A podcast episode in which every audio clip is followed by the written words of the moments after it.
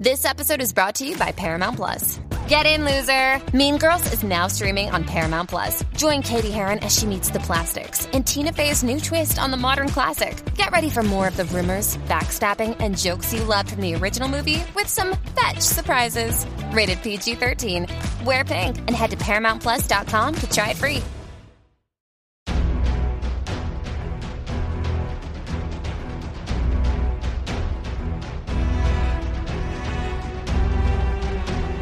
Magia negra, soldados resucitados y la vuelta al hogar.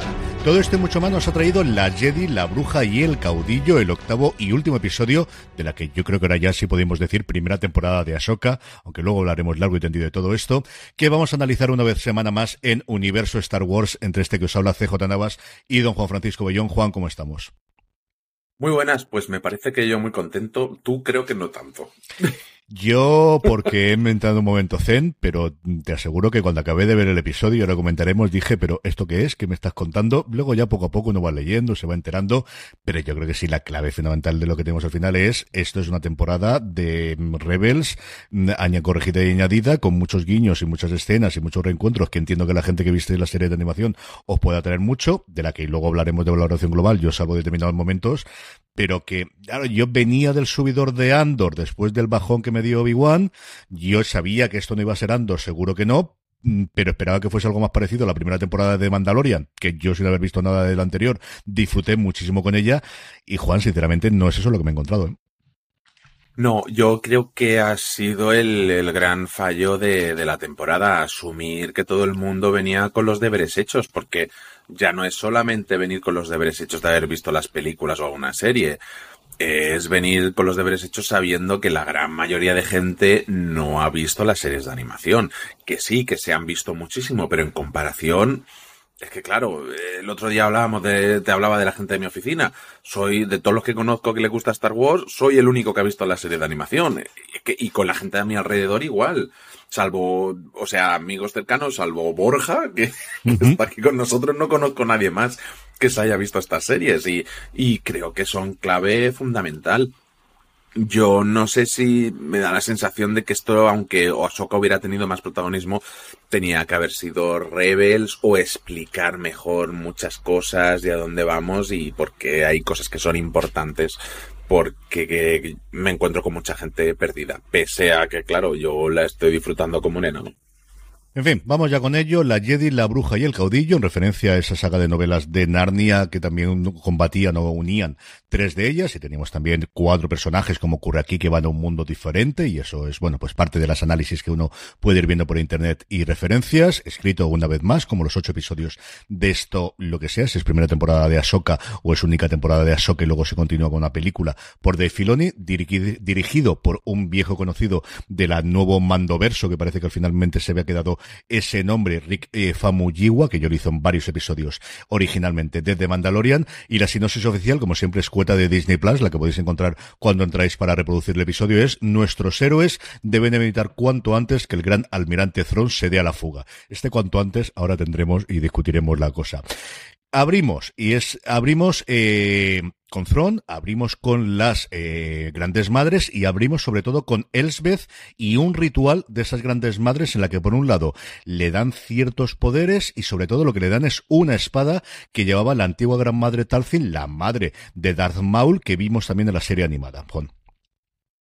Sí, eh, toda esa parte lo que hace es conectar con Clone Wars, sobre todo, más que con Rebels, y tenemos este ritual y a Elsbeth cogiendo superpoderes más allá de los que ya tenía. Supongo que estas brujas eh, aquí, pues te, tenían poderes, por decirlo de alguna manera, más arcanos todavía, porque Elsbeth y creo que muy pocas son las que sobrevivieron de la purga en Dathomir.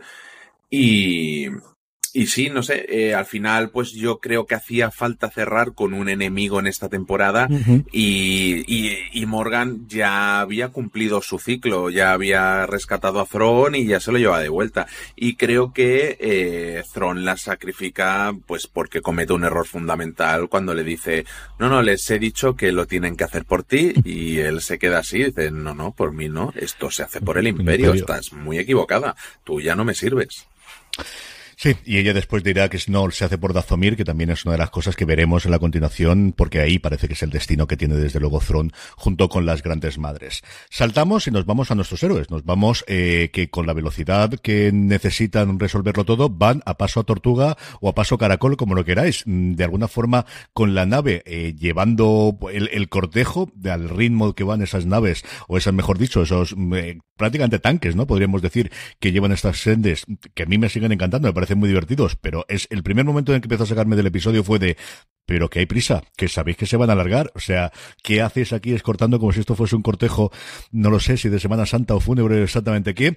El caso es que tenemos una escena ahí eh, que nuevamente yo creo que es interesante para la gente que haya visto todo lo anterior, que es a Ezra, a Bridger construyendo un nuevo sable luz, porque el episodio pasado no quería sable luz, ahora ya sí lo quiere, y esa conversación que tiene con Julian, en el que sale a relucir el nombre de su maestro, Kanan Jarrus, que es uno de los personajes que falleció previamente y que tiene mucho empaque y que le da ese punto de unión a los dos personajes, tanto al androide como a nuestro héroe.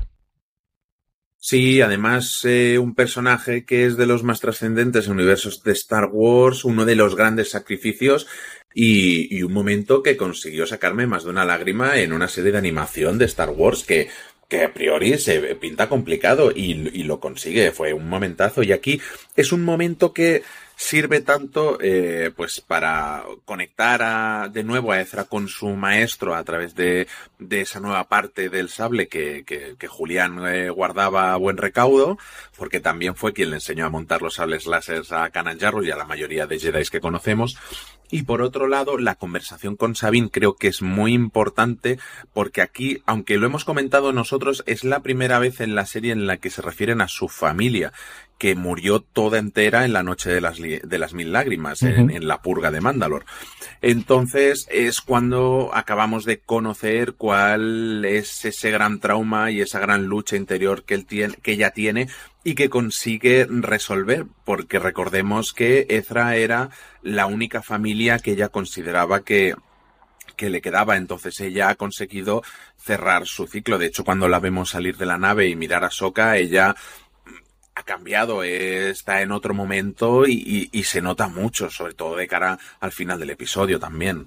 Sí, esa petición de perdón que, que se sume con frases eh, entresacadas o haciendo homenaje a muchos momentos icónicos como ese lo sé cuando le Leia le dice en su momento a Han Solo que le quiere y aquí es más o menos lo mismo y tenemos muchas referencias en un perdón relativamente rápido. Sí es cierto que esa parte, por ejemplo, a mí sí que no me sacó porque bueno, eh, eh, entendemos que desde el cambio de look mm. de Ahsoka y la interpretación de Rosario Dawson que nuevamente a mí me parece de lo mejor que hemos tenido en estos últimos tres episodios desde que ocurre ese muerte no muerte en ese mundo entre mundos que ha tenido la serie a nivel de interpretación, ¿no? Y esa parte a mí no me chirrió tanto. Hay otras cosas en las que me chirrieron más. Por ejemplo, una de las que ocurre es, en el episodio anterior, Thron nos dice que le da lo mismo si viven o se quedan aquí, que no va a perseguirles más, que ya ha ganado el tiempo suficiente, pero ahora no. Ahora, mientras ya ha concluido el subir todos esos, parece que sarcófagos, es lo que todos estamos entendiendo que son o ataúdes o sarcófagos, y no sabemos lo que es, exactamente qué es lo que tendremos ahí dentro. Hay varias teorías que luego podemos comentar o cosas que he estado leyendo por allí, que es alguna de las que me imaginé, pero que en este momento decide despachar para acabar con ellos y lo que despacha son dos TIE Fighters, que además vemos que hay unos cuantos más, en fin, yo qué sé. No, no, o sea, no es que haya unos cuantos más, es que envían dos, pero Thron dice, enviad tres. Y yo me quedé así, viendo el episodio, y digo, solo han salido dos. Yo juraría que hay dos, eh, pero puede ser, eh, yo ya no, no, no sabría decirte. Eh. Yo me quedé pensando, pensaba que era cosa mía, pero luego más adelante vuelve a decir lo de los tres TIE Fighters. O sea, es que hay otro momento en el que Thron vuelve a repetir lo de los tres. Entonces yo me digo, esto tiene que haber sido una decisión a posteriori de, bueno, ¿cuánto presupuesto nos queda para VFX? Eh, nos queda para dos TIE Fighters. al tercero no nos llega. Pues yo creo que ha sido un momento ahí raro porque es que Thron lo dice dos veces, lo dice antes y lo dice después en otra escena. Me quiero volver a ver el episodio porque yo me quedé descolocado las dos veces. Digo, no, no he sido yo porque es que lo ha vuelto, lo ha vuelto a decir. Puede ser, no te lo voy a discutir. Yo estaba totalmente convencido que mandan dos. El caso es que mandan esos dos, otros dos TIE Fighters de esos que saben pelear, como yo te cuente, y que Sabine de alguna forma sacrifica a la Nate para matarlo en una escena espectacular. Eso es absolutamente indiscutible. Eh, pero, mm, bueno, pues que, que esta parece que era la única solución que teníamos la única solución, y bueno, a ver, es que es Star Wars. Aquí hemos visto arreglar naves hasta el, hasta el que menos sabía de ingeniería, pero porque arreglan naves como si no, como si no pasase nada. Acuérdate en, de Mandalorian con la nave medio desguazada y en un momento la tienen lista otra vez. Así que eh, por, eso no hay problema. Piezas se encuentran en todos lados. Eso hasta en los planetas desérticos. Y, y sí, es, es espectacular. Pero es que el gran problema es el que llevamos arrastrando del episodio 7. Estamos en un final de temporada y no sé, y, y de momento, hasta donde estamos hablando del episodio, no se siente que haya prisa alguna. Cuando llegaron Thron avisó, tres días os doy, os doy tres, no sabemos si es que Thron sabe, ellos saben que no, no acaba de contar bien, que si son tres, que si son dos, pero es que, es que nadie tiene prisa. Empezando por Baylon, que no le vemos en todo el episodio, ni a Shinhati, y, y, ellos que parece que tienen eh, cero prisa, que están entretenidos hablando, montando el sable y fuera de la nave mirándose mmm, enmudecidos. Eh, no sé, es que es, lo encuentro muy anticlimático estos momentos de que, hay prisa, que se nos va, que depende la galaxia de nosotros. Vamos, dirás para adelante. y lo que tenemos en paralelo es Tron, que hace como de hecho habíamos hablado en el episodio anterior y yo creo en algunos anteriores de los análisis, ese acople que va a tener entre el ojo de Sion y su destructor imperial un destructor imperial que queda donde estaba, no lo suben a las alturas que igual era más difícil llegar y que se encaje el ojo de Sion, sino lo que hacen es bajar el ojo de Sion. No sabemos nuevamente si es que la única forma de encajarse era allí o tiene que estar en la estratosfera. El caso es que se empieza a producir ese encaje entre las dos naves para utilizar los motores de hiperpulsión que tiene el ojo de Sion y volver a nuestra galaxia.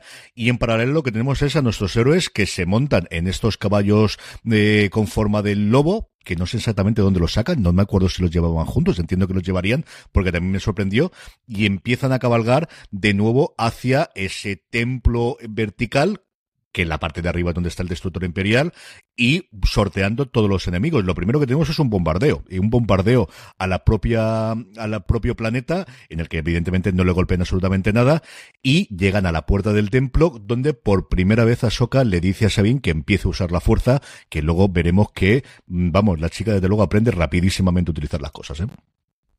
Aprende muy rápido. Bueno, eh, más, más rápido aprendió Rey en la, en el episodio 7, eso segurísimo. Por lo menos a Sabine la hemos visto practicando un rato. Eh, sí, creo que la entrada al palacio es espectacular. Al final tienes que hacer estos saltos de fe de que no te toca ni un solo rayo de estos gordos. Y, pero lo espectacular, claro, es luego cuando empezamos a ver en, en acción lo que es la magia de, de las brujas de, de Dazomir, que lo que hacen es utilizar la fuerza de, de otra manera. Ellos no usan los trucos Jedi, sino que usan sus propios trucos. Que el que ya había visto las series ya sabía que iba a resucitar a alguien, los muertos, zombies, lo que hiciera falta. Porque allí eh, tardaban poco en resucitar muertos. Y, y, creo que, que funcionan. En algunos momentos parece que tienen conciencia, en otros parece que no tienen conciencia, lo cual sí que resulta un poco raro porque ah, caminan, hay momentos que parecen zombies de, de, de, de los de Romero, que no tienen cerebro, les falta gritar brains, brains, para comerse a alguien por la cabeza, y pero luego parece que pueden disparar, correr, esconderse como si no pasara nada. Es lo que no, no le encuentro un poco la lógica, pero al final, bueno, pues todo sea por el espectáculo y el disfrute. Sí, es una mezcla que, que a mí, es otro de los momentos que me sacó de, eh, igual no tengo que esperar que todos se comporten de forma habitual, y es solamente, pues eso, la herencia que tenemos desde Romero a The Walking Dead más recientemente, de todos tenemos el mismo tono, o si de repente tenemos un tipo totalmente, pues yo que sé, eh, mm, la Z esta que interpretaba en su momento Brad Pitt, en el que lo que veíamos eran que eran todos rapidísimos. Al final que tengas un mismo tipo de zombie. Aquí no, aquí tenemos desde luego diferentes y totalmente distintos.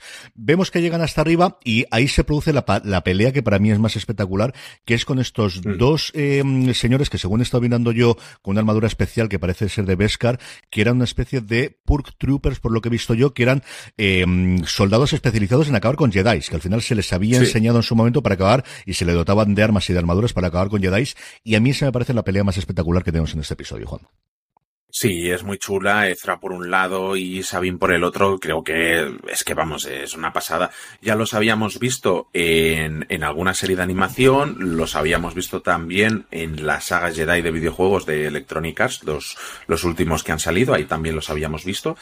Y, y, y sí, es el combate más espectacular, los tres Jedi eh, y la, bueno, los dos Jedi y la, y la Jedi Mandaloriana eh, luchando codo a codo y, y, la pelea contra no solo contra estos dos sino luego contra contra Morgan que me parece que es de lo más chulo del episodio. También es que es que hacía falta algo así. Y al final bueno pues aquí nos quedamos sin sin Morgan que que ya tocaba. Es que realmente un personaje que ya creo que no podía tener más recorrido porque estando las otras tres brujas que se llevan, eh, no, no tenía ya ningún tipo de sentido. Y vemos como Ezra, pues, se cuela dentro de, de la nave de, de Thrawn y, y se larga secuela gracias a la ayuda de, de Sabine en cosas nuevamente en escenas similares a que hemos visto en escenas en alguna de las series de animación utilizando este doble salto. A mí me recordó mucho a Mario Bros en su momento de hacer el doble salto para poder llegar hasta allí y colarse eh, de inicios eh, sin tener ninguna detección por parte de la Armada de Thron justo en el momento en el cual va a empezar a, a encender las eh, los motores de impulsión para poder volar. Sabine nos hacen entender que va a ir con él, finalmente vemos que no, que por primera vez se queda con su maestra después de tantas veces en las que han discutido, volvemos a esa frase que Hugh Jan le dijo hace un tiempo de siempre ha sido mejor cuando habéis estado juntas, combate con ellas, y al final tienen ese salto que recordó mucho Marty McFly en la segunda película de, eh, perdonadme, de la segunda película de Regreso al Futuro, de cuando saltan al vacío de repente sube la nave que la han reparado nuevamente en un tiempo absolutamente rápido y sin ningún tipo de, de, de, problemas con todo el bombardeo que ha tenido del de, destructor a la propia, al, al propio planeta. ¿eh? Bueno, es que Julián ya no tiene tiempo para entrenar Jedi porque no los hay, entonces pues ha dedicado todo su tiempo a, a, a la mecánica. mecánica. Ah, claro, habrá de ciclo de formación eh, de grado medio y ahí te lo enseñan todo, pero es que madre mía, CJ, es que no, no, te, no, no, no, te, te molesta todo. Es que sí, es sí, sí, estoy, estoy. Formación Tenemos... profesional aquí de España, de toda la vida.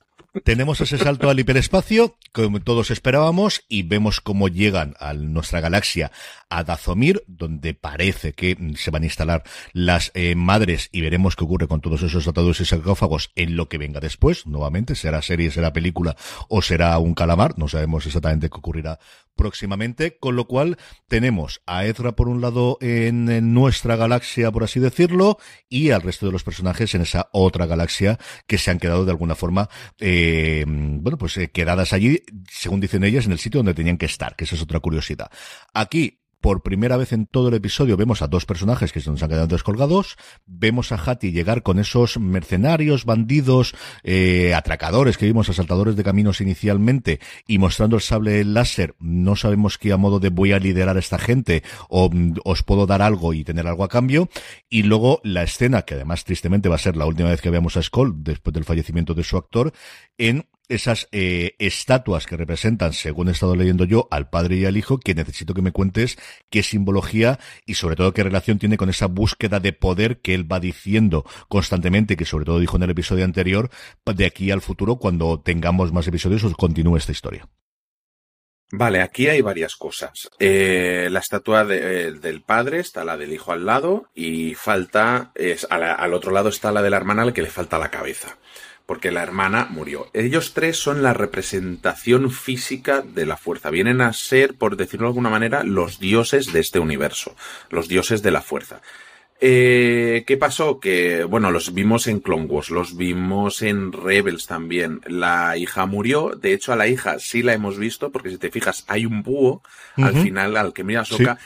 ella, y, y, que, y que va con Ahsoka en más de una ocasión ese búho es la representación física reencarnada después de haber muerto de la hija, que sería la representante del lado luminoso, el hijo del lado oscuro y el padre es la dualidad. ¿Vale? Ocurrió también en Rebels que eh, encontraron en, el planeta Mortis, que es donde debería haber acabado el episodio 9 de Colin Cerebror, eh, en este planeta es donde había un santuario con la representación de ellos tres y por esa puerta en, en, Rebels se accedía al mundo entre mundos, donde vimos que acabó Ahsoka medio en, en, el episodio 4 o 5, si no me equivoco. Eh, pasa que el padre está señalando una montaña, una montaña que tiene la misma silueta que veíamos en Mortis, eh, en Rebels, entonces lo que nos da a entender es que en este planeta también hay un santuario, debería haberlo, y tenemos una entrada al mundo entre mundos y seguramente tendremos un templo con, eh, con secretos de la fuerza y es que al final lo que está llamando a Baylon y a Soka es la misma fuerza, o sea que lo que puede haber aquí es, vamos, la leche en patinete, por decirlo claro. Y que más allá de ese poder también le pueda significar una forma para volver a nuestro universo distinta de la que mm. hasta ahora con los Purgis, que también es el, porque una de las cosas que piensas aquí es cómo van a volver si no tienen el ojo de Sion. Igual esa podría ser otra de las opciones que tengan más allá de volver a utilizar las ballenas eh, galácticas. Ahora lo hablaremos porque creo que la siguiente serie que se va a estrenar va a tener mucho que ver si quieres, de, porque la, siguiente serie es Skeleton Crew mm. y, y, la sinopsis de Skeleton Crew dice así. Sigue el viaje de cuatro niños que hacen un misterioso descubrimiento en su planeta natal, aparentemente seguro, para terminar perdiéndose en una galaxia extraña y peligrosa. Esa galaxia todo apunta y los insiders mm, lo han dicho ya por activa y por pasiva que va a ser esta galaxia donde se han quedado atrapados y este planeta. Así que me da que no sé si a todos los que hemos visto quedarse en este planeta, pero a lo mejor o vemos a Baylon o a Shinhati o la parte de Ahsoka. No lo sé, pero me da que va a conectar directamente con esta serie y que va a ser y que ahí vamos a tener la forma de volver al menos de alguno de ellos. Pues mira, luego lo comentamos. Esa parte la verdad es que no la había yo tenido en, mm. en cuenta. Lo siguiente que tenemos es Bridger, que secuestra una nave pequeña dentro del destructor y llega a la República, llega con uniformado y es tu queridísimo androide el primero que le reconoce y le da la bienvenida junto con todo el resto de la gente que está era encabezando esa comitiva de todo el mundo que, le va a recibir.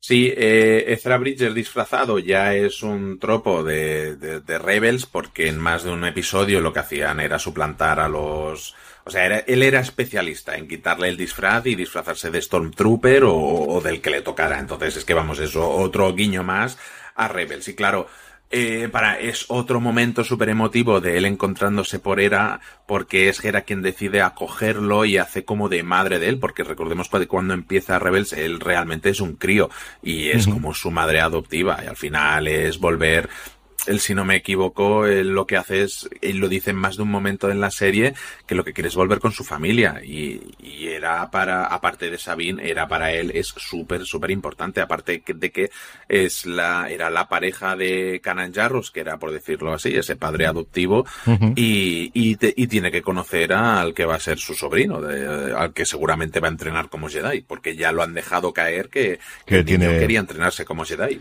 ¿No? Y que, que, la fuerza es fuerte en él. O sea, eso también lo hemos visto cuando detectó en su momento a Soka y fue él el que, el que descubrió dónde podría estar el cuerpo de Ahsoka después de caer al, al mar, a ese océano que veíamos en el templo donde, donde se tuvo el, el mapa. Eh, y no terminamos aquí, porque volvemos a la otra galaxia, volvemos de nuevo al planeta que nos ha acogido durante todo este tiempo inicialmente, y vemos a Soka y Sabine hablando, y aquí una cosa extraña es que Sabine es la que detecta, no sé si una perturbación en la fuerza, porque no lo dice exactamente así, pero algo similar, detecta algo extraño, y ese algo extraño es Anakin, como hemos visto a tantos personajes que utilizan la fuerza a lo largo de las películas y también de las series, que les está vigilando y que de alguna forma está con ellas. Sí, y además que acaba igual que Obi-Wan, con el plano de, de, Anakin y en Obi-Wan acabamos con el, con el plano de, de Qui-Gon. Eh, un final yo creo que parejo intencionadamente y, y, que sí, que seguramente me da la sensación de que vamos a tener más de Anakin Skywalker porque Anakin fue el que conoció a, la hija, al padre y, y al hijo. Entonces creo que ahí va a haber bastante chicha pero es lo de siempre, es Dave Filoni, pues igual se pega ocho episodios para contarnos esto y lo dilata con toda la paciencia del mundo, o igual lo tiene listo en cinco minutos ya, ya otra cosa, mariposa. Es que no te puedes fiar de nada ya. Yo creo que aquí el problema es que más que Filoni es la situación en la que está Disney. O sea, yo creo que el gran problema es que de, de Lucasfilm a Disney de la parte de arriba, o sea, desde Kathleen a, lo propio de Bob Iger, estas series no son nada baratas, las películas no son nada baratas. Y están en una situación actualmente, tanto ellas como Marvel, que, que han sido durante mucho tiempo la que han mantenido, pues, no la, la línea de resultados porque tenían muchas, muchas cosas, SPN ha funcionado muy bien, pero estamos en un momento tremendamente complicado a la hora de cometer series que no van a salir por menos de que 50, 100 millones de dólares o películas de 200, 300, Juan. Yo creo que de momento van a tener el voto de confianza. Recordemos que Ahsoka cuando se estrenó batió récords y que fueron, no sé, fueron 14 millones mm, los que vieron el estreno. Me da la sensación de que por ahí se va a salvar. Creo que tienen es que tienen que nivelar mejor estas cosas porque con The Mandalorian la gente ya mucha gente se ha bajado del carro de Mandalorian creo que dar por hecho que ya pasó un poco de factura con The Mandalorian y que creo que está pasando más factura con esto de que la gente se lo conoce todo y que no hay que explicar ciertas cosas o introducir ciertos personajes porque la gente ya debería conocerlos o ya lo buscarán en la Wikipedia o, o, que se aguanten. Eh, creo que para mí es, es el gran error que tiene esto. Yo eh, la serie la he disfrutado como un enano porque vengo de conocer todas estas cosas, pero claro, me quedo con la sensación de que no es la gran serie que esperábamos analizándola como seriental.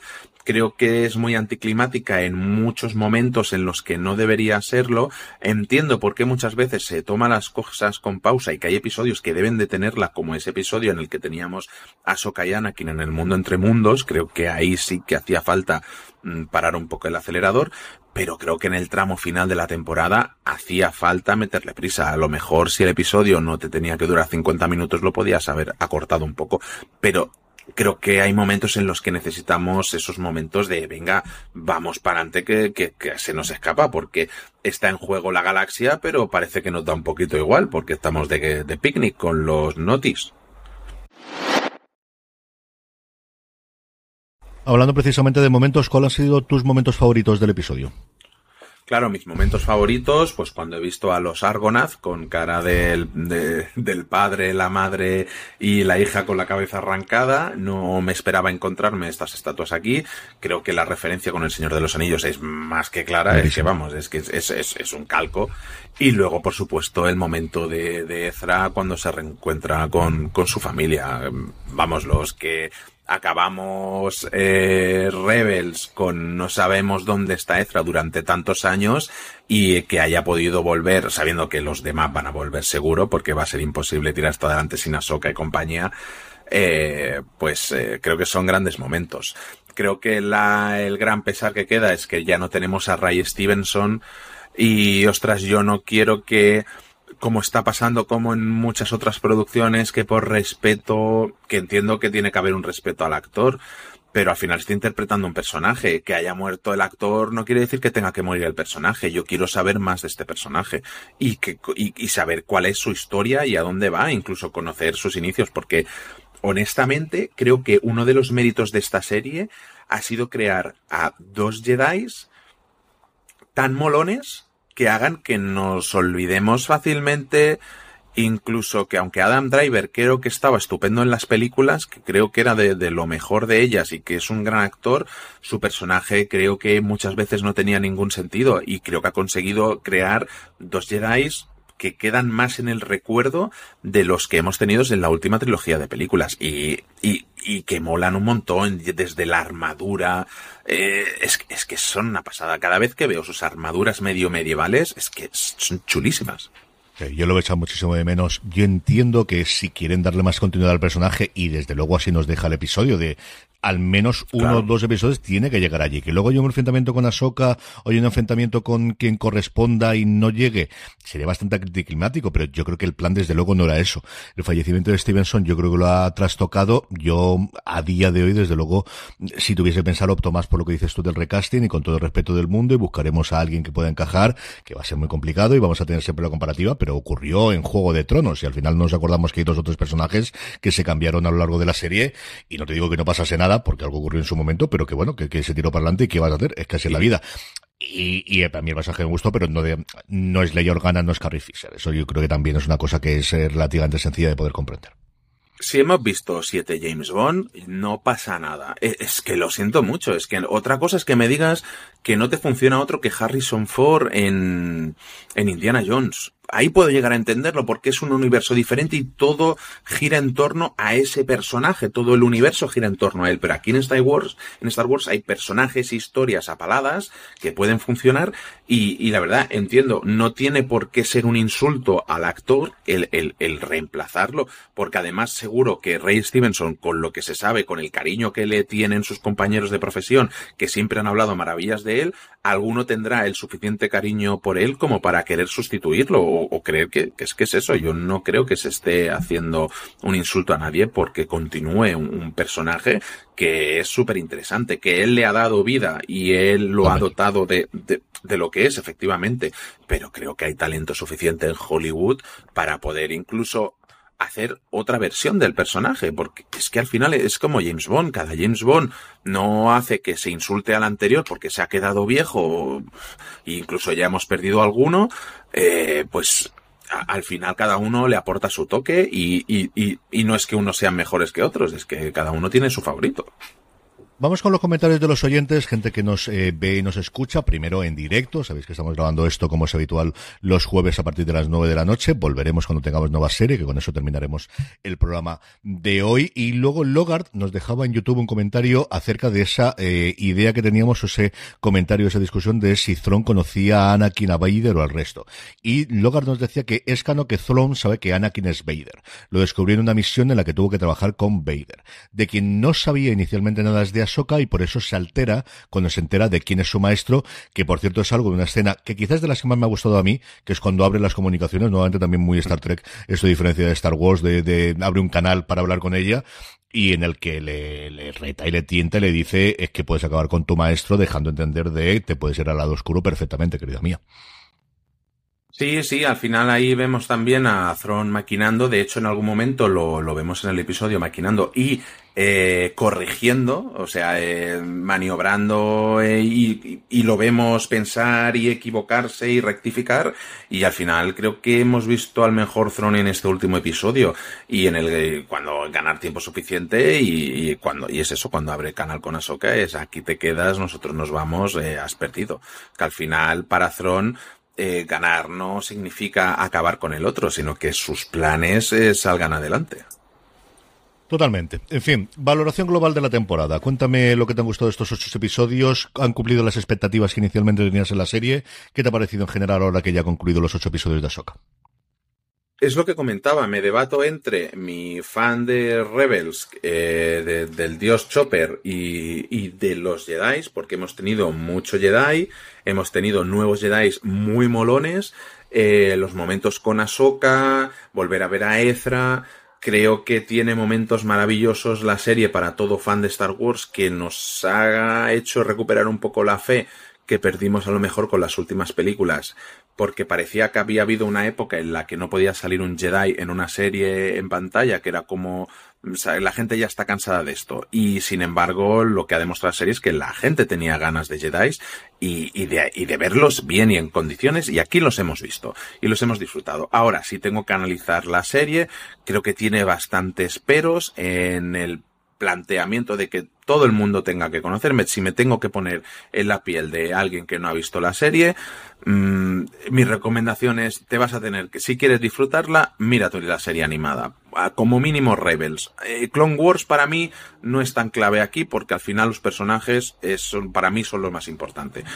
Mm, ahí está mi gran pero. Y luego en el ritmo. Creo que sufre mucho de ritmo. Creo que el episodio 3 y 4 es un episodio partido en dos porque no, a mí yo no me quito de la cabeza de que había muchas escenas alargadas que de otra manera solo hubiéramos visto para poder hacer el episodio un poco más largo porque estaba dividido y que había un tipo de escenas que yo sé que solo hubiera visto en una versión de extras de, de DVDs donde te enseñan muchas veces las escenas alargadas. Mm, creo que hay muchos errores de ese tipo, pero que para mí lo compensa pues con todo el fandom, todos los Jedi y Baylon y Shin y Ahsoka y Ezra eh, blandiendo los, los láseres, que es una pasada. A mí me ha costado. Me ha costado el entrar y es cierto que al final me ha servido mucho pues lo que he leído para preparar el programa. Es, cosas que, que, al final te pasan de, de, precisamente por hacer aquí Universo Star Wars. Me he estado mucho más metido y conocer ese universo que sabía que existía, del que he tenido referencias. Cuando he hablado especialmente con Joan, que es el mayor fanático de los que tengo yo alrededor, o las veces que hemos hablado tú y yo y que hemos eh, dudas, y me ha servido pues eso para meterme de vídeos y para ver cosas y para leer todos los análisis que al final pues especialmente recomiendo mucho el que hacen en The Ringer que es de quizás de lo que más me gusta a mí de lo que publican. Mm, ha habido momentos en los que me ha gustado muchísimo escenas y la, vamos me vino todo porque al final todos los ocho episodios comentándolo aquí. Este último mm, es que tampoco es que me haya dejado frío yo creo que es un momento en el que ese salto de fe como dices tú esa suspensión de la incredulidad que decimos en muchas ocasiones que en otros episodios no me han costado tanto sea por la presencia de personajes que me gustaban más, sea porque ha durado menos el episodio, sea porque no te exigía tantos, aquí me ha costado horrores. Y me ha costado horrores no tanto por la mitología que podría ser, es decir, no coger la referencia al final de estos seres mitológicos o de estos dioses, bueno, pues la pierdes y luego ya la lees y claves con ya. Es decir, aquí lo que ha habido en muchos momentos, sobre todo, es el sentido de, urgencia de, que se largan. Y cuando vi de verdad esa imagen en el que iban eh, con el este de, que no puede ser más lento porque se cae la nave, me sacó totalmente de, contexto. Y luego es, es que van más rápidos posteriormente. Con el, con el, tronco móvil. Claro, claro, y es que llegaron después más rápidos. Y hay un montón de eh, que al final, claro, te lo han vendido tantísimo, tantísimo de, mm, vale, Lora huir, la dejo aquí en medio, pero se le cuela un tío en la nave y no es capaz de saber que está, que es usuario de la fuerza, que él la fuerza nunca la ha podido controlar, que nunca ha perdido una sola batalla ni ha perdido nada, salvo cuando se mete algún Jedi y por eso le tiene tantísimas manías. Y todo eso parte, posteriormente la puedo comprender, pero no lo ves como el gran, eh, es decir, mandos dos TIE o tres TIE Fighters aquí, si quieres acabar con ellos, le sé que tienes un destructor imperial, yo que sé, no, no lo sé. O son, son un montón de cosas que en este episodio me ha ¿Me arrepiento de verla? No, no por varias razones, porque creo que cuando es buena es muy muy buena, porque creo que visualmente pues se notan los dineros y es espectacular. En esta misma solamente las propias peleas sobre la ambientación y son cosas que me gustan bastante y luego porque me ha permitido compararla, comentarla aquí, que sigue siendo una cosa que me gusta mucho y que la gente nos puede escuchar, nos puede comentar y nos puede decir lo que ha parecido. O sea, de esa parte sí que desde luego no me arrepiento absolutamente nada. ¿Me lo he pasado también como con la primera temporada de Mandalorian? No. Como la segunda, no. Como el primero y segundo de Obi-Wan que me gustaron bastante y luego decayó, no. Como Boba Fett, Boba Fett yo creo que tenía mejores momentos, creo que también se resolvió, se resolvió muy mal. Yo creo que el problema es que se resolvió muy mal. Y luego yo creo, lo decía al principio, mi problema es que venía de Andor. Y ahora hablaremos de lo que viene ahora al futuro y las series que esperas. Y yo creo que Andor me mal acostumbró y nuevamente es una serie que se, distancia mucho, tanto por el guion, por el tipo de serie, por lo que tenemos, el hecho de que no aparezca la fuerza en ninguno de los momentos, por mucho que nos empeñemos en rumores y de alguno de los personajes, es un tipo totalmente de distinto de serie. Y yo sabía que esto no iba a ser eso, pero, pero aún así, pues claro, tienes esa referencia en la cabeza y a mí me ha, me ha costado, desde luego, el poder meterme en, en, en esta temporada de Ahsoka de donde veníamos previamente, Juan. Sí, es que es lo que comentábamos. Al final las sensaciones son grises. Hay cosas muy buenas y cosas no tan buenas. Yo tengo fe de que esto siente las bases de que ya conozcamos unos personajes, pero creo que no estaría de más que como creo que en, en otros momentos, en otras series, igual nos quejamos de sobreexplicaciones. Creo que aquí ha sido lo contrario. Creo que ha hecho falta alguien recordándonos eh, algo de la mitología de Star Wars que no hemos conocido, o por lo menos que, claro, es que es eso, es que claro, yo me imagino viendo a alguien que no sabe quién son el padre, el hijo, la hija, y ve estas estatuas y ve el búho y dice, pues vale. Yo el búho sí que había visto en su momento algún vídeo y recordé, pero no sé cómo estaba, pero lo de las estatuas ya te digo que no. La estatua, preciosísima. El señalar al monte del destino donde tiene que tirar el anillo, pues vale, me gustó, pero hasta que luego no lo leí y lo has comentado tú hoy, desde luego ni la mayor remota idea. Ya te digo yo que ni la más remota idea. En fin, vamos adelante comentando lo que teóricamente nos tiene que venir y a ver cuándo nos llega, porque lo primero que teóricamente tendríamos es Skeleton Crew, que parece que no se va a traducir aquí en España, tiene una traducción complicada, porque al final el Skeleton Crew es como si fuesen los servicios mínimos, es la mínima cantidad de gente que tiene que haber, sobre todo para pilotar una nave o cosas similares, o sea, un grupo mínimo que tengas para poder funcionarla. La serie fue anunciada, si recordáis, en el Celebration Day de Star Wars en el 2022, se confirmó además en ese ese momento que su gran gancho iba a ser Jude Law, pero que era una serie que en inicio iban a protagonizar, como tú bien has dicho inicialmente en la sinopsis, por cuatro niños. Se empezó todo el casting, se logró el casting, os puedo decir los nombres de los niños, pero va a dar exactamente igual a vosotros, a mí y a Juan, porque no vamos a tener nada más. Y el rodaje terminó antes de las huelgas. Empezó en otoño eh, inicialmente y se terminó, si no a salva de Resuts, que esa es la parte en la que yo no sé si por eso todavía no tenemos fecha, en enero de este año. Tenemos eh, ocho episodios. Inicialmente estaba planificada para estrenarse a finales de este año yo tenía la ligera esperanza de que si realmente estaba todo grabado no había reshoots y toda la parte de efectos especiales funcionaba bien, porque de inicio esa gente ha podido funcionar durante las huelgas si anunciase algo con el final de Ahsoka, pero no hemos tenido ningún anuncio y a las fechas en las que estamos, Igual tenemos un estreno en diciembre, pero recordad que, por ejemplo, cuando se estrenó el libro de Boba Fett, lo anunciaron previamente en The Mandalorian. Yo creo que esto no llegamos a 2023 para el estreno, Juan. No, no, yo creo que ya habríamos visto un tráiler un poquito más largo porque estamos ya en octubre y ya se está configurando, o sea, ya tenemos todos los estrenos de este mes, la mayoría de, noviembre, incluso de diciembre y enero. Ya tenemos muchos estrenos anunciados por todas las plataformas.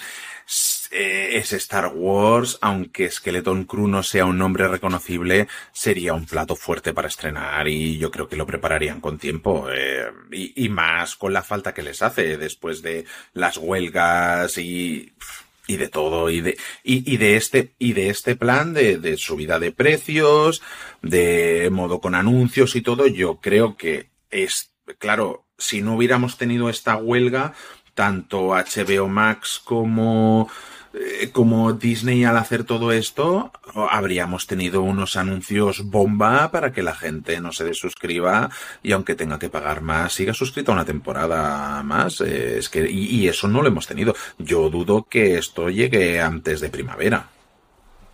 La serie eh, son productores ejecutivos Filoni y Fabro. Está confirmada que es en el momento en el que estamos ahora, entre The Mandalorian, Ahsoka y todo lo demás. Más sentido todavía cuando conocemos la sinopsis, por lo que decía Juan, que parece que vamos a engancharla con el, esta galaxia nueva que hemos descubierto, que hemos vuelto a ver en Ahsoka. Los creadores son Christopher Ford y John Watts, que decían que querían hacer una serie homenaje a las películas de los 80 de Amblin, en la que teníamos todos estos eh, personajes juveniles, y ese es el tono que inicialmente pueden dar y Jude Law no está confirmado que sea un Jedi, pero tiene toda la pinta de que si no es un Jedi, sí que es al menos alguien que conoce y puede utilizar la fuerza.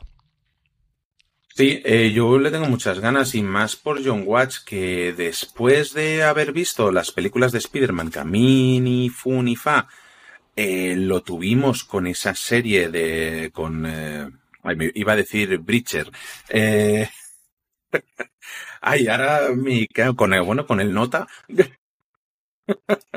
ahora no, no me sale el nombre, con Jeff Bridges.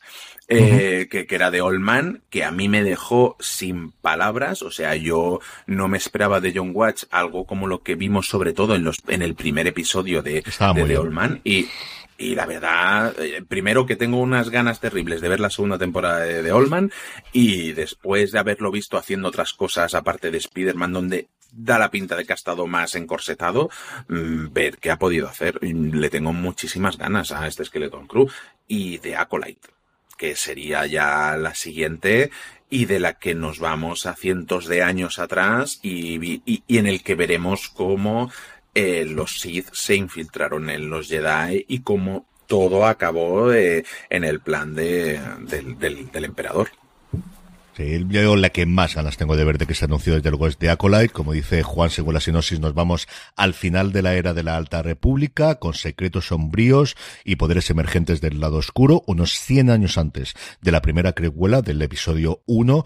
Y la poquito que conocemos de la sinopsis es una ex Padawan, interpretada por Amanda Stenberg, se reúne con su maestro Jedi, que parece que va a interpretarlo Lee Julian Jae, para investigar una serie de crímenes, pero las fuerzas a las que se enfrenta son más siniestras de los que jamás habían imaginado.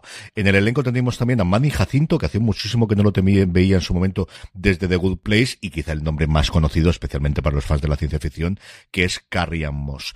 La serie está creada por Leslie Headland, que es la co-creadora de Muñeca Rusa, y esta desde luego es la que me tiene a mí con muchísimas ganas de ver en un tono que tiene toda la pinta de ser distinta eh, y totalmente diferente de podemos hacer de inicio prácticamente lo que queramos porque no vamos a romper en casi ninguno de los casos el canon y podemos tener lo que parece que va a ser un thriller y de investigación y policíaco en el universo de Star Wars. Sí, además, bueno, no sé si poder hacer lo que queramos porque este es el plan de sustitución de la saga Skywalker que lleva tramando Disney desde hace unos años. Eh, tenemos ya, si no me equivoco, novelas e incluso cómics sobre esta alta república y que tiene y que les tiene que funcionar sí o sí. Es un cambio de ambientación, seguramente hay cambios visuales que ya se han podido ver en el último videojuego, en de, Fallen, de Fallen Order fue el primero y ahora se me ha ido el nombre de, de la continuación. Eh, que ya hemos podido ver cositas de que provenían de esta época y todo, y que la verdad yo tengo muchas ganas porque tengo ganas de ver Star Wars fuera de la época de los Skywalker. Porque desde los videojuegos antiguos de la antigua república no se ha visto gran cosa. Y menos en pantalla y con dinero suficiente, que es, que es lo que hay ganas, la verdad. ¿Squadrons es el siguiente o Survivor o no sé cuál es el siguiente de los Survivor, sí. Survivor es el siguiente, ¿no? Sí. Sí, sí, Jedi, Survivor, sí. Sí, salió hace, hace poquito, este año lo, lo tuvimos. Volverá. Ya. The volverá a tener ocho episodios. De inicio nuevamente está planteada para estrenarse el 2024. De inicio se acabó de rodar también antes de la huelga y además como se rodaba en, Reino Unido, yo creo que igual que ocurrido con La Casa del Dragón, se podía seguir rodando al menos con los actores que no estén afiliados al SAGAFTRA y la huelga de, actores fue posterior a la que tuvimos de guionistas. Yo entiendo que entre el 30 de octubre, que es cuando empezó a, grabarse, nuevamente yo creo que al final el problema es por un lado los efectos especiales y por otro lado si necesitan reshoots, eso sí que no han podido hacerlos y no hmm. es tan, eh, no es que sea tan habitual como en Marvel, pero desde luego sí que lo suelen tener. Y luego, esto es más o menos lo que hay, porque lo siguiente que tenemos es la segunda temporada de Andor, que es así que sabemos que se paró el rodaje, estuvieron robando aquí en España, en la Comunidad Valenciana, en Valencia, como siempre la ciudad de las artes y las ciencias para algunas de las escenas, volvieron a rodar en Pinewood, empezó la huelga de guionistas, Tony Gilroy fue uno de los eh, gente que dijo que paraba absolutamente de todo lo que estaba haciendo, y hasta donde yo tengo conocimiento no se ha vuelto a empezar a rodar, aunque estuviesen aquí en Inglaterra. Y luego, evidentemente, qué va a ocurrir en general con el mando verso si tenemos nuevas series, más allá de que Skeleton Crew se centre en, lo que sea de Mandalorian, si tenemos cuarta temporada de Mandalorian, y esa más que rumoreada película de Dave Filoni que tiene pensado hacer para cerrar todo esto, que desde luego llegaría después de, Skeleton Crew, y no sé si de una nueva temporada de Mandalorian, una nueva temporada de Ahsoka, o exactamente de qué. Eh, Mandalorian 4 está más que confirmada, de hecho los guiones están preparados, eh, falta nada más que se acabe la huelga.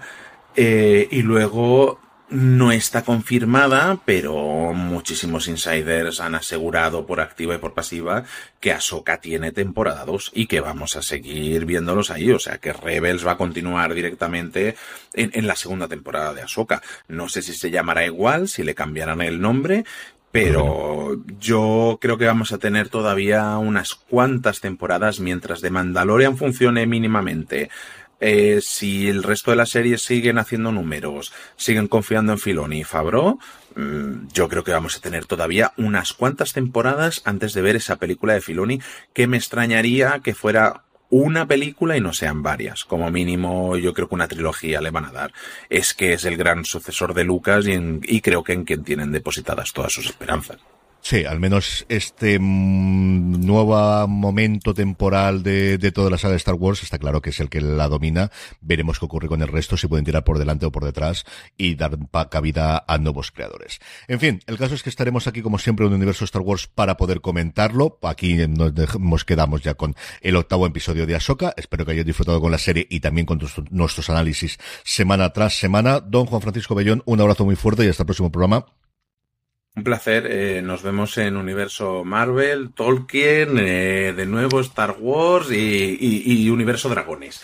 Sí, señor, y en muchísimas cosas más que las tenéis como siempre en fuera de series.com. Tenéis disponible, pues por ejemplo, mira, hablando de Universo Marvel, hemos grabado Juan Francisco Bellón y, un servidor un eh, Razones para ver, un programa sin spoilers de lo que nos ha parecido el inicio de Loki. Hemos podido ver cuatro de los seis episodios que componen la segunda temporada y lo tenéis ya disponible, como os digo, en review de fuera de series y lo más fácil siempre es que vayáis a fuera de series.com, que ahí tenéis cumplida eh, momento de todo lo que tenemos publicado eh, a lo largo de la semana. Pasaros también, ya que estáis en fuera de series.com por nuestra tienda, la tienda fuera de series, fuera de series.com barra tienda, que seguro que tenemos alguna cosa que os gusta. Y nada, esto ha sido, como os digo, el análisis del octavo episodio de Ahsoka en el universo Star Wars. Gracias por escucharnos y que la fuerza os acompañe.